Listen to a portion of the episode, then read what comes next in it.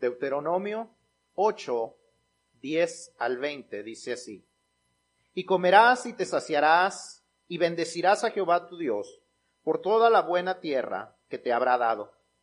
Cuídate de no olvidarte de Jehová, tu Dios, para cumplir sus mandamientos, sus decretos y sus estatutos que yo te ordeno hoy. No suceda que comas y te sacies y edifiques buenas casas en que habites, y tus vacas y tus ovejas se aumenten, y la plata y el oro se multipliquen, y todo lo que tuviereis se aumente, y se enorgullezca tu corazón, y te olvides de Jehová tu Dios, que te sacó de tierra de, de Egipto, de casa de servidumbre, que te hizo caminar por un desierto grande y espantoso, lleno de serpientes ardientes y de escorpiones y de sed, donde no había agua, y él te sacó agua de la roca del pedernal, que te sustentó con maná en el desierto, comida que tus padres no habían conocido, afligiéndote y probándote, para a la, a la postre hacerte bien. Y digas en tu corazón, mi poder y la fuerza de mi mano me han traído estas riquezas. Sino acuérdate de Jehová tu Dios, porque Él te da el poder para hacer las riquezas a fin de confirmar su pacto que juró a tus padres, como en este día. Mas si llegares a olvidarte de Jehová tu Dios, y anduvieres en pos de dioses ajenos, y les sirvieres, y a ellos te inclinares, yo lo afirmo hoy contra vosotros, que de cierto pereceréis. Como las naciones que Jehová destruirá delante de vosotros, así pereceréis, por cuanto no habéis atendido a la voz de Jehová vuestro Dios. Señor, te damos gracias por tu palabra y te damos gracias por el mensaje que nos das a través de ella. Te damos gracias porque tú te interesas en cada área de nuestra vida, porque no hay nada que tú no sepas, no hay nada que esté escondido delante de ti. Y no hay nada, Señor, que no te quieras ocupar de nosotros. Padre, te pedimos que abras nuestra mente y nuestro corazón para recibir tu enseñanza, que podamos aplicar lo que aprendamos, Señor, a nuestras vidas para poder ver tu bendición. Te damos gracias por el lugar donde podemos estar, Señor, donde podemos eh, estudiar tu palabra con libertad. Y te pedimos por nuestros hermanos, Señor, que están en lugares donde no lo pueden hacer, Señor. Te pedimos que les fortalezca, Señor, que tu Espíritu Santo se siga manifestando en sus vidas. Porque te lo pedimos y te damos gracias, Señor, en nombre de Cristo Jesús. Amén. ¿Pueden tomar sus asientos? Algunos de ustedes tal vez recuerden los nombres de estas compañías. Enron, WorldCom, Freddie Mac, Lehman Brothers. Compañías que se vieron involucradas en, escándalos financieros al final del siglo XX y a principios del siglo XXI. Cada una de estas compañías sufrió a causa de personas que no supieron manejar correctamente las finanzas de la compañía. Algunos robaron, otros se metieron en demasiadas deudas para que la compañía las pudiera pagar mientras que otros engañaron a los inversionistas haciéndoles pensar que no pasaba nada, hasta que fue demasiado tarde.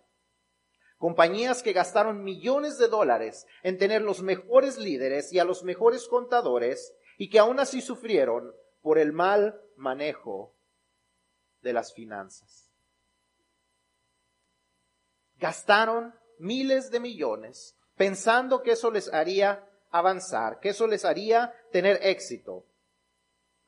Pero por el mal manejo de las finanzas, estas compañías terminaron en la quiebra, terminaron con empleados en la cárcel, porque no supieron manejar las finanzas que se les confiaron a ellos.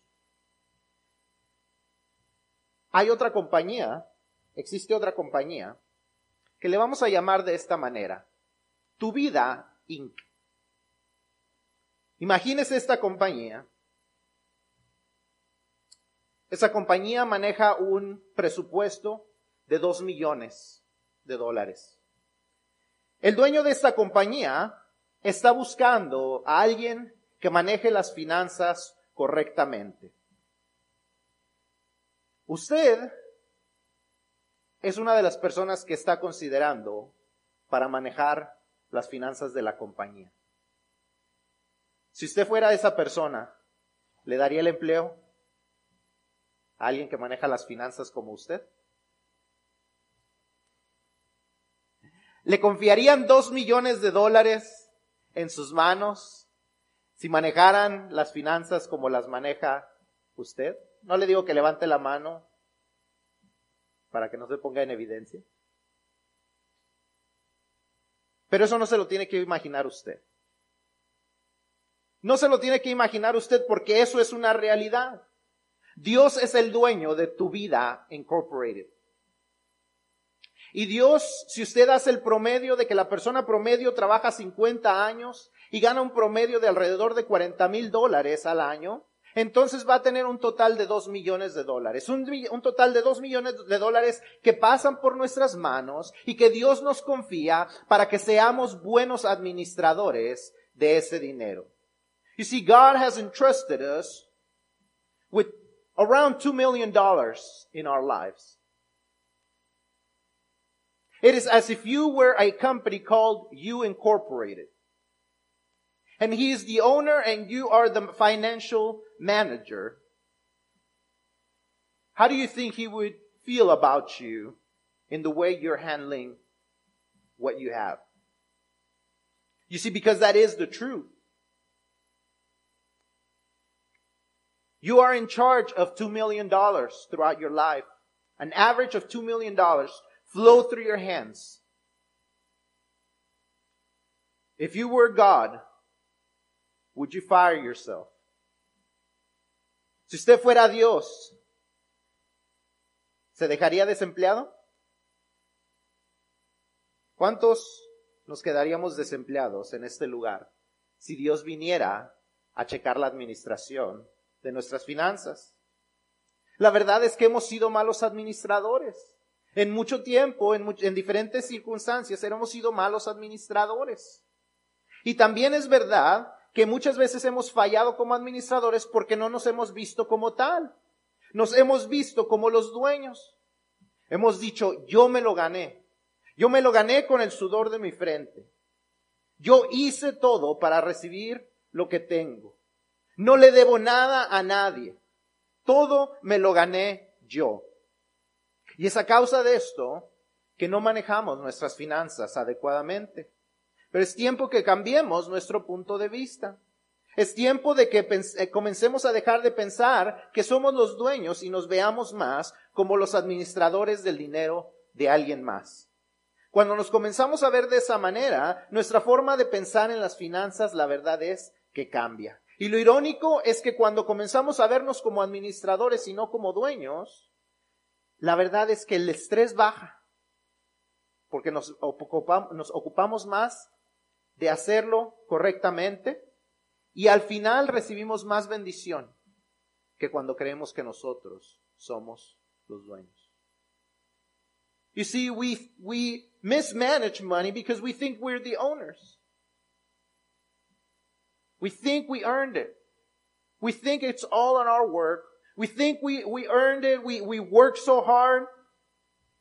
And yet, the truth is, we are not the owners. We're just managers of what God gives us. And until we see ourselves, until there's this paradigm shift where we see ourselves as administrators, as, as managers of what God gives us instead of owners, we will never actually enjoy the money because we keep worrying about it. Someone said once that the only thing that a rich person, that many rich people, the only thing that they get from having more money is the fear of losing it. The only thing that they get from making more money is the fear of losing it. Because we worry as owners instead of just managers. If we only worried about doing the right thing with what we have, then we would see that we get God's blessings from it. Alguien dijo en una ocasión que aquellos que se hacen, hay mucha gente que se hace rica y lo único que ganan con su dinero es el temor de perderlo. Lo único que ganan con su dinero es el temor de perderlo. Porque se han visto como dueños y no como administradores. Durante las últimas semanas hemos estado viendo eh, que la iglesia que va en camino a la paz financiera tiene cinco características específicas. Hoy vamos a ver la tercera. Y la tercera es que una iglesia en camino a la paz financiera, ¿qué? Se vale ver en la pantalla. Maneja sus finanzas apropiadamente. Entonces vamos a ver las acciones necesarias para poder administrar lo que es, lo que es de Dios a la manera de Dios para la gloria de Dios y que tendrá el resultado de poder ver sus bendiciones en nuestras vidas. Esta mañana vamos a ver seis acciones que Dios le manda a tomar al pueblo de Israel Vamos a ver cómo Él eh, les dice que cuando están a punto de entrar a la tierra prometida, una tierra que le pertenecía a Dios y que Dios les iba a entregar a este pueblo, les iba a confiar para administrarla de tal manera que glorificara a Dios ante los pueblos alrededor, ¿qué era lo que tenían que hacer? Y vamos a ver que tomando esas mismas acciones nos ayudará a nosotros de, de igual manera a glorificar a Dios ante las personas que están a nuestro alrededor, porque van a ver que Dios bendice y cumple sus promesas. You see, whenever the people were walking into the, the promised land, God gave them specific actions, specific things that they needed to do. And we're going to see those six specific things that God tells them to do about handling money, about understanding that God is the owner and not ourselves. Vamos a ver estos versículos que leímos en, eh, en, Deuteronomio y vamos a ver lo que dice eh, Dios al pueblo. Y si, si, tienen su boletín, vamos a ir llenando los, los, espacios y vamos a ir viendo las palabras que están, eh, las acciones que Dios quiere que tomemos para administrar correctamente lo que Él nos da. Número uno, tenemos que agradecer. Agradecer. El versículo 10 en el capítulo 8, todo, si usted lee el principio de los primeros nueve versículos, usted se va a dar cuenta que Dios él le está diciendo, le está diciendo al pueblo por medio de Moisés, le está recordando todos los mandamientos de Dios, los que Dios le había dado, cómo los había protegido, cómo les había provisto, y durante el tiempo que caminaron por el desierto, cómo ellos no habían tenido que sufrir necesidad. Y ahora les dice que están a punto de entrar a la tierra prometida, donde se saciarán y tendrán todo lo que ellos desean. God is reminding them about everything that they went through all the good things and all the bad things, but how God was always present, how God always protected them, how He gave them commandments, and how He wanted to give them this promised land. And He reminds them of this in chapter 8, and then we get to verse 10, and, and He tells them that they're gonna have everything that they wanted, and the next thing they ought to do is give praise, is to be thankful. Al terminar de describir la provisión de Dios, les dice que el resultado natural debe ser bendecir a Dios por la buena tierra que Él les había dado. Versículo 10 dice, comerás y te saciarás. Y lo siguiente es que, y bendecirás a Jehová tu Dios por la buena tierra que te habrá dado. La respuesta natural en nosotros, al, al darnos cuenta de lo que recibimos de parte de Dios, debe de ser agradecimiento el reconocer que lo hemos recibido de parte de Dios. Dice, bendecirás a Dios no por lo que te has ganado, no por lo que ganaste al haber peleado las batallas, no por haber, no por lo que recibiste al haber enfrentado a los ejércitos. Dice, le darás a Dios gracias, bendecirás a Dios, ¿por qué? Por la buena tierra que Él te ha dado. Muchos, y espero que en realidad todos, nos, estamos acostumbrados a sentarnos a la mesa y dar gracias antes de comer. Yo espero que esa sea una costumbre en su hogar, pero, pero todos estamos acostumbrados a dar gracias a Dios por nuestra comida. Pero ¿cuántos de nosotros estamos acostumbrados a darle gracias a Dios cuando recibimos nuestro cheque de pago? Cuando vemos el depósito directo en la cuenta del banco ¿Cuántos de nosotros hacemos esa práctica? La verdad es que la mayoría yo creo que no lo hacemos. Durante este tiempo, mientras estaba yo estudiando para este, este mensaje, la verdad es que yo pensaba, y yo puedo decir que no siempre, siempre estoy agradecido, pero al recibir el cheque, ¿qué tanto estoy acostumbrado a decirle a Dios, gracias? Gracias. Gracias específicamente por este cheque. Gracias específicamente por esta cantidad. Muchos de nosotros lo primero que hacemos al ver la cantidad decimos, a ver si sí me pagaron bien, a ver si tengo todas mis horas, cómo le voy a hacer para que alcance, de dónde voy a sacar lo demás. Y lo último en lo que pensamos es en decir, gracias por todo lo que he recibido. You see, we need to learn how to be grateful and understanding that what we have received is from God. Not many of us think about being grateful when we receive the check because we say, I earned it. I worked for it. But in reality, we really ought to be thanking Him every time there's a paycheck, every time we get money. Because that is His gift to us.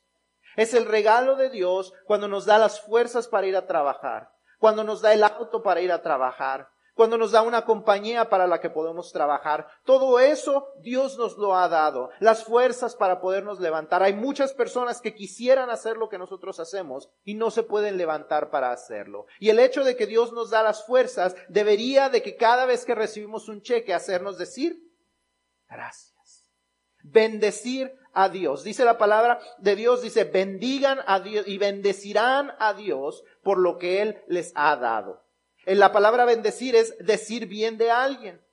Decir, este Dios en el que creo me ha dado para todo lo que necesito. Gracias Dios. Hablar bien de Dios y no decir, ay, este cheque no me alcanza. No sé cómo vamos a llegar al final del mes.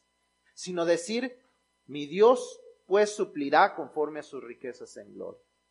Mi Dios me ha dado lo suficiente. Dios cree que con esto es lo suficiente para que yo tenga lo necesario. Gracias, Dios. Tiene que comenzar con una actitud y una acción de gracias. Si no comenzamos con eso, difícilmente administraremos las finanzas como lo que son, como algo que le pertenece a alguien más que nos da la bendición de disfrutarlo. You see, unless we are grateful, we will never understand that it belongs to someone else and we actually get the opportunity to enjoy it. Número dos, debemos recordar. El versículo 11, después de la primera instrucción, Moisés les da una advertencia. Cuídate de no olvidarte de Jehová y de obedecerlo. Cuídate de no olvidarte de Jehová. Be careful not to forget about God. It doesn't say to forget about what he has given you. It says to not forget about him. No dice, no olvides lo que Jehová te ha dado, dice, no te olvides. ¿De qué? De Jehová y de obedecerlo. Las finanzas están, como decíamos la semana pasada, muy pegadas a lo espiritual. Nuestros problemas financieros usualmente no son problemas de matemáticas, son problemas espirituales. Lo escuchábamos en el testimonio de esta mañana. El problema no empezó con un problema financiero. Comenzó con la ira hacia una persona, hacia algunas personas, después ira en contra de Dios y después malas decisiones con el dinero.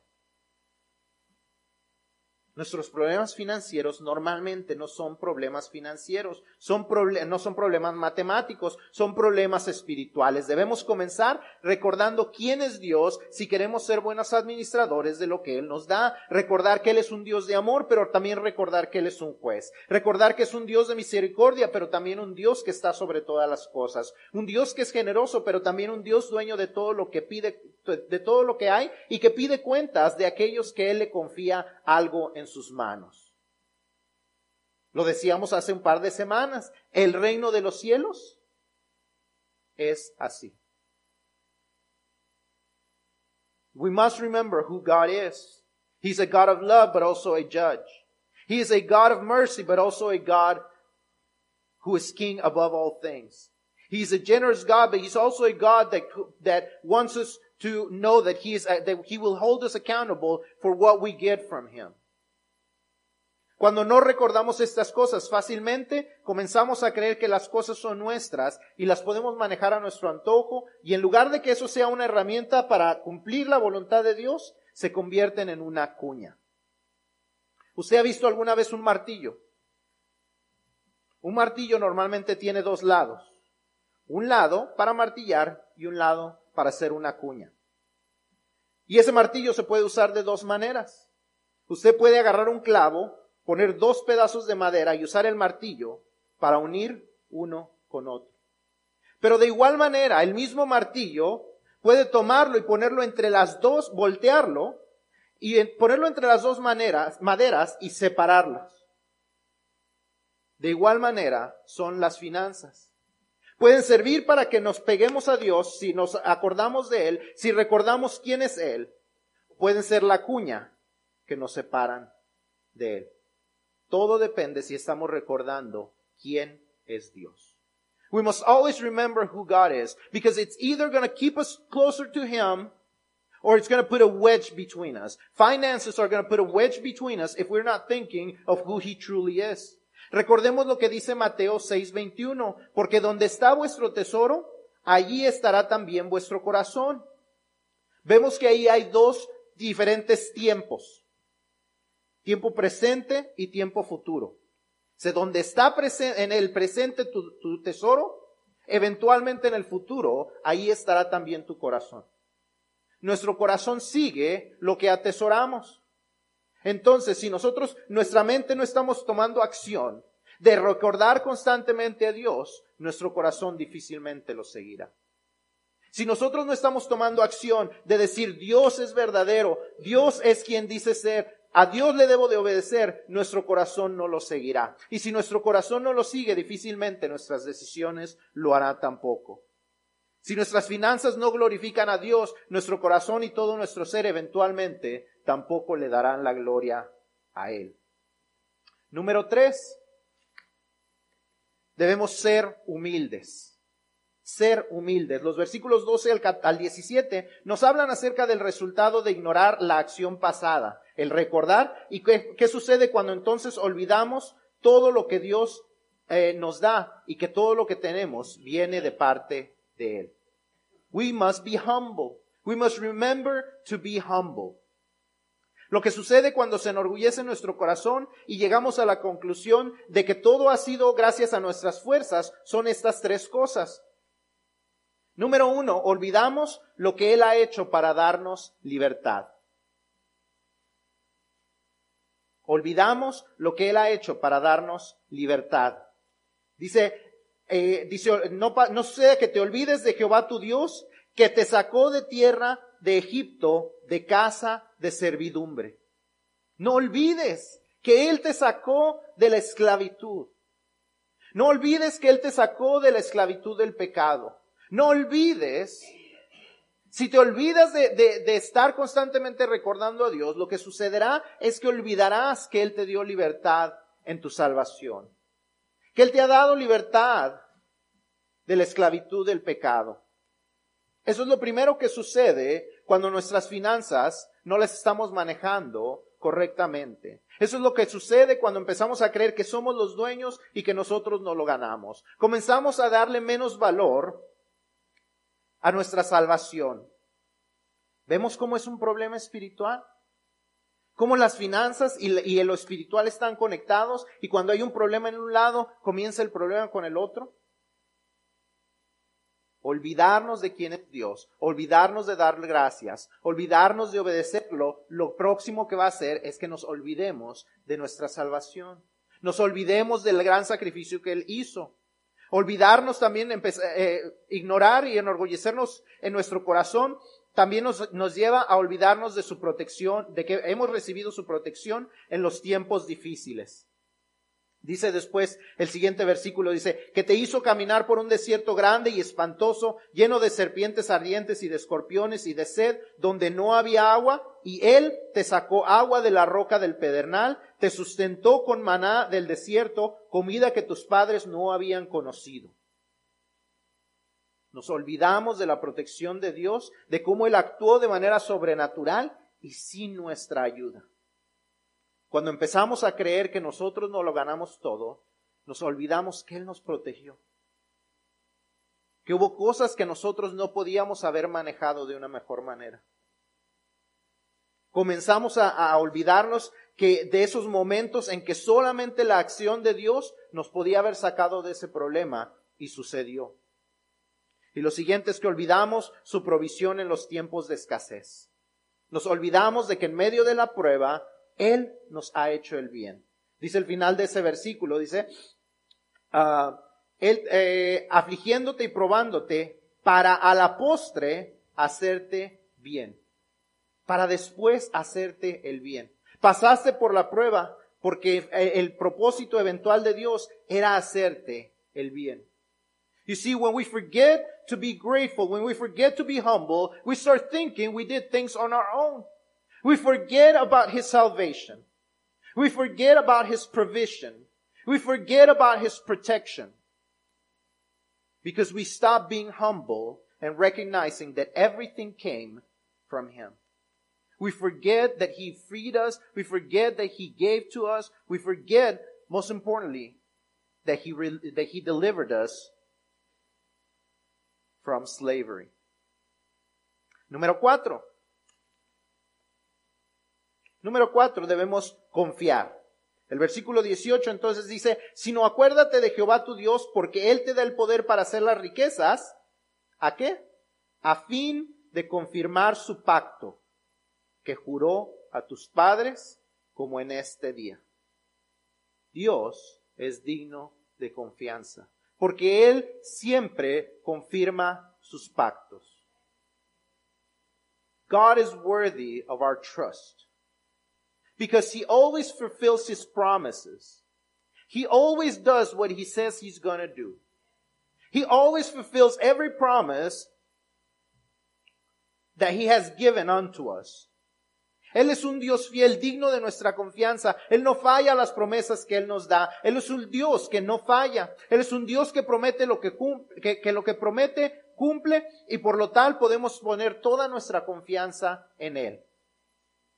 Dice, recuerda que Él hizo todo esto para confirmar su pacto, para confirmar la promesa que Él le hizo a tus padres. Él siempre cumple lo que promete. Él no solamente es un Dios omnipotente, que todo lo puede, sino también es un Dios omnisciente, que todo lo sabe. Entonces, todo lo que Él nos manda hacer en cuanto a las finanzas, también podemos confiar que es verdad. Podemos seguir todos y cada uno de sus consejos que Él nos da en cuanto a ahorrar, al gastar, a las deudas, a dar para su reino y para el beneficio de otros, con toda la convicción de que si Él nos manda a hacerlo, podemos confiar en que tendremos todo lo que necesitamos porque Él es Jehová Jireh.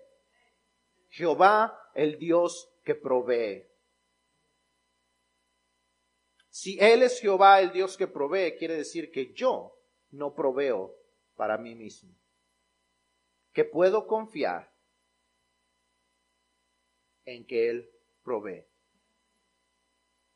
Jehová Jireh my provider. You see, we must trust, we must learn to trust Him because He is trustworthy. ¿Usted sabe de dónde viene esta frase Jehová Jireh? Esta frase Jehová Jireh es la manera en que, uh, Abraham llama al lugar donde él estaba a punto de matar a Isaac como Dios lo había mandado.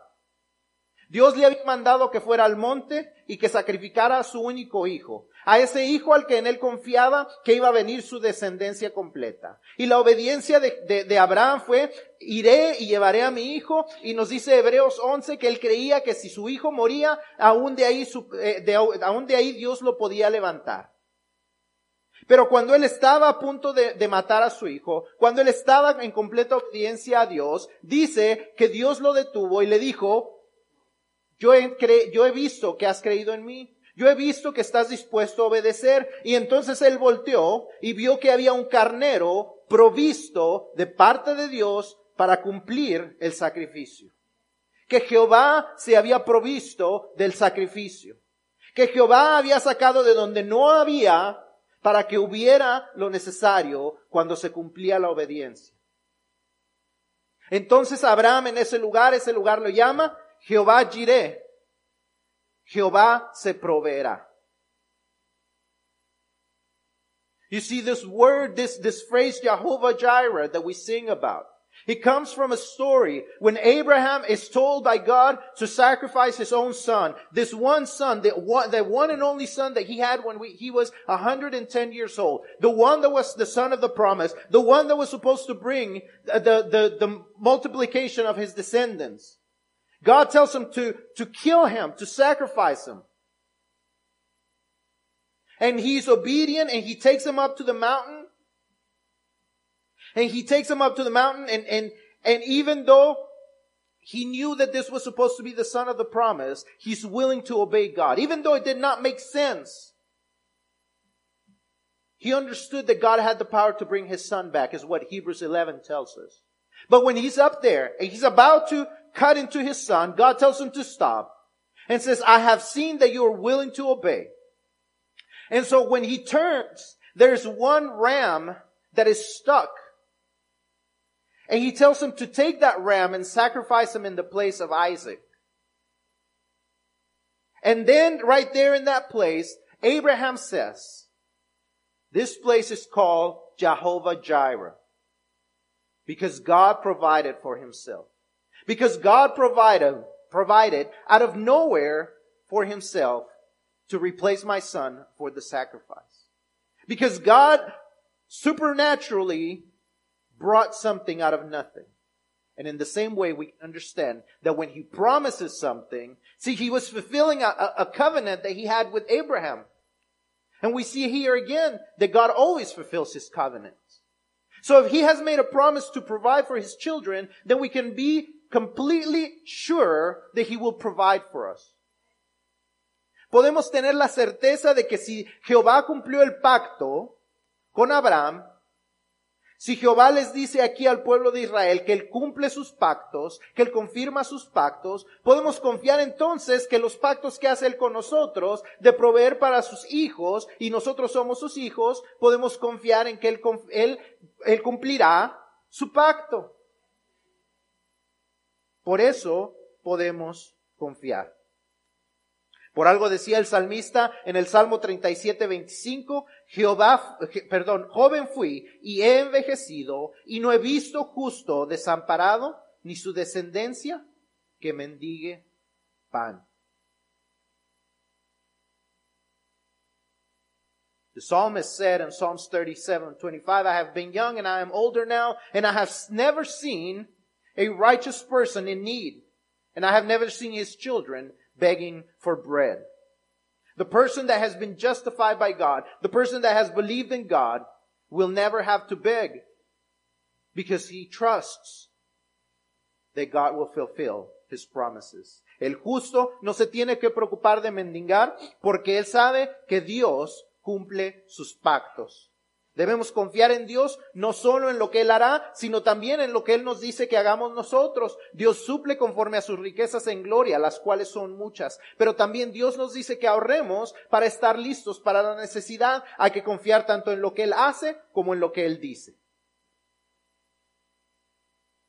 Él es un Dios que cumple sus pactos. Él es un Dios que cumple lo que promete. Número cinco, debemos ser fieles. Moisés les da una fuerte advertencia en contra de fallarle a Dios y seguir a otros dioses. Les dice que de cierto morirán. De cierto morirán. Ciertamente perecerán. Tal vez usted no esté siguiendo a otros dioses de la manera que pensamos en cuanto a lo religioso, pero muchas personas siguen a los dioses de este mundo, la vanidad, el poder, el respeto y todo eso conseguido por las riquezas. La gente se endiosa trabajando más y desgastándose más y abandonando todo lo que en realidad debe de ser importante. Dios, su familia, su iglesia, su crecimiento espiritual, todo lo dejan por su Dios que es el trabajo. Y por eso terminan muertos. Muertos de cansancio, con matrimonios muertos, con relaciones muertas, muertos espiritualmente. Alguien dijo que no se había, no se había sabido de alguien que en su lecho de muerte dijera, si tan solo hubiera trabajado un par de horas más. Si hubiera trabajado un tiempo extra. Pero mucha gente ha muerto diciendo, si hubiera pasado más tiempo con mis hijos. Si hubiera pasado más tiempo invirtiendo en mi matrimonio. Pero la gente se endiosa y por eso sufre. We must be faithful. We must not go after other gods. We may not be following other gods in the religious sense, but we follow other gods because we idolize riches, we idolize fame, we idolize uh, power, we idolize uh, respect, and we go and follow after it like it is a God. And we put all our strength into it. And we love it like God tells us to love Him with all of our mind and all of our hearts and all of our strength. And we follow it constantly. And God gives us the warning that whoever does that will certainly perish. And that's why marriages perish. And that's why people perish. And that's why relationships perish. Someone said once that no one has ever died saying, if I had only worked a few more hours, if I had only spent some more time working overtime. But people die saying, if I had only spent more time with my children, if only I had invested more time in my marriage. But they see work as their God. They see work as, the, as their provider for what they want.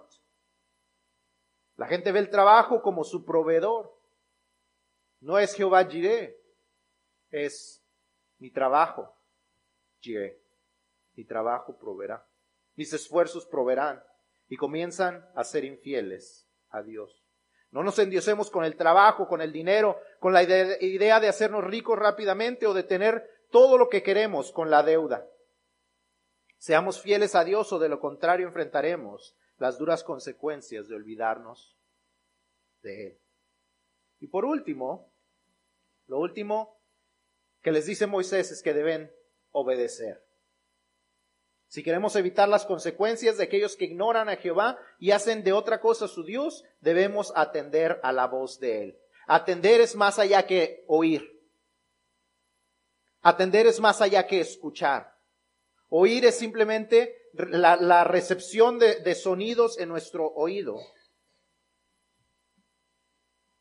Usted puede oír los carros pasar, usted puede oír el viento, y no tiene ningún significado específico en nuestro pensamiento. Podemos escuchar las palabras. Escuchar va, más profundo que eso y es oír, recibir eh, el sonido en nuestros oídos y tratar de transformarlo en ideas que podamos entender. Pero atender es obedecer a lo que estamos oyendo, a lo que podemos escuchar. Al poderlo entender es ir y actuar conforme a lo que eso dice. Eso es lo que significa la palabra atender. You see, when, when uh, Moses is closing on these verses, he doesn't tell them, hear my voice. He doesn't tell them, listen to what I'm telling you. He says, obey God. Because obedience goes beyond just hearing. Hearing is just the sound into our ears. It, it goes beyond listening, which listening is hearing is the sound coming into our ears, but transforming it into certain ideas that we can actually understand. But obedience is about hearing and listening and actually putting them into action. Actually doing something with what we have just heard and what we have just understood. Debemos escuchar lo que Él nos dice. Llevamos cuatro semanas hablando del tema de finanzas y tenemos dos más en las que estaremos aprendiendo. Pero de nada sirve si solo lo oímos y no escuchamos, si solo aceptamos y no aplicamos. Tenemos que ir más allá de entender y pensar que son buenas ideas y buenos consejos de parte de Dios y debemos ponerlos en práctica. La obediencia hará la diferencia entre seguir viviendo en el estrés de las finanzas o encontrar la paz financiera que solamente Dios nos puede dar. You see, we have to go beyond hearing and listening and actually go into obeying. We must go beyond understanding and actually applying. We must go beyond just thinking that they're great ideas. Oh, that sounds really great from God. I really wish that I could put him into um, my life and actually making the decision of saying, I will. I will do those things. I will listen. I will put him in practice. Obedience will make the difference between us living in financial stress or living financial peace. Podemos ver que estas acciones ninguna tiene que ver con las matemáticas. Si usted estaba pensando que cuando el, el, mensaje se llamaba administrar apropiadamente le iba a dar la fórmula mágica de cómo acomodar sus presupuestos, déjeme decirle que eso, de eso no se trata. Tenemos que comenzar con estas cosas. Tiene que comenzar con lo que pasa en nuestro interior, con lo que pasa en lo espiritual, con lo que está pasando en nuestro corazón. Todas y cada una de estas cosas son decisiones intencionales, no suceden por accidente. Todos podemos tomar estas acciones y convertirnos en buenos administradores de lo que Dios nos da. Pero tenemos que tomar la decisión que lo haremos, de que seremos agradecidos, de que recordaremos quién es Dios, de que seremos humildes ante Él, de que confiaremos en lo que Él dice, de que le seremos fieles a Él solamente, y de que obedeceremos el consejo que Él nos da por medio de su palabra. Solo así podremos ser buenos administradores y ver la bendición para nosotros y para los que están a nuestro alrededor. Podemos verlo en nuestros hijos, nuestros familiares, nuestra iglesia, el reino de Dios y aún poder verlo en las personas que no lo conocen y que tienen la gran necesidad de conocer a un Dios que les puede dar no solamente paz financiera, sino paz para toda su vida. Pero tenemos que tomar la decisión de hacerlo. Tenemos que tomar la decisión de que estas seis cosas serán parte constante de nuestra vida. Tenemos que tomar la decisión de que constantemente estaremos recordando estas cosas. Tú y yo debemos tomar la decisión intencional de que vamos a tomar acción, de que dejaremos de ser pasivos, de que haremos lo que Dios nos dice que hagamos con la confianza de que si Él nos manda hacerlo, Él tiene un propósito y el cumplimiento de su propósito siempre trae bendición a nuestras vidas. God's purposes always bring blessings to our lives. So we have to make the decision. We have to make an intentional decision of saying, it's gotta start now. Whatever's been happening in the past, it stops today. And today I start a new thing. No podemos cambiar el pasado, pero podemos tomar la decisión intencional de decir, hoy comienza algo nuevo.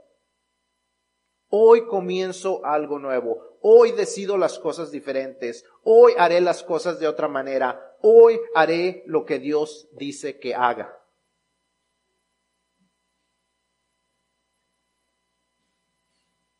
Today I decide. Today I've made up my mind. Today things change. And you gotta start today. Not tomorrow. Not on the next paycheck Not when I get a raise. Now, today.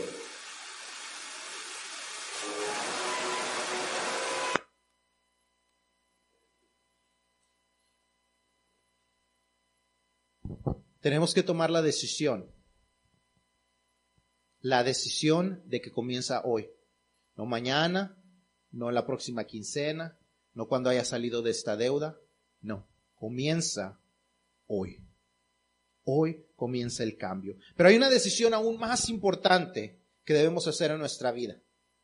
La decisión de recibir a Jesucristo en nuestros corazones como el Señor y Salvador. Todas estas ideas nos traerán paz financiera, pero para tener la paz eterna es solamente por medio de una relación personal con Dios. Y eso solamente sucede por medio de Jesucristo. Solamente sucede decidiendo que le vamos a entregar el control de nuestra vida y vamos a recibir el regalo de salvación que solamente Él nos puede dar. Esa es una decisión aún más importante y una decisión que definitivamente, si usted no la ha tomado hoy, la debe tomar hoy. An even bigger decision to make and to make today, and that is important to make today, is that if you have not made the decision to receive Jesus Christ as your Lord and Savior, if you have not received the gift of salvation that He has, uh, that He has offered you, Today, you must make that decision. It is important, it is even more important than a financial decision to have the decision of knowing what will happen to you for eternity. El saber qué es lo que sucederá con su eternidad es aún más importante. Y si usted no sabe lo que eso significa y si no sabe cómo hacer esa decisión, platique conmigo al final, porque yo quiero ayudarle a entender esa decisión y lo que significa para su eternidad. Tener una relación personal con el Dios del universo.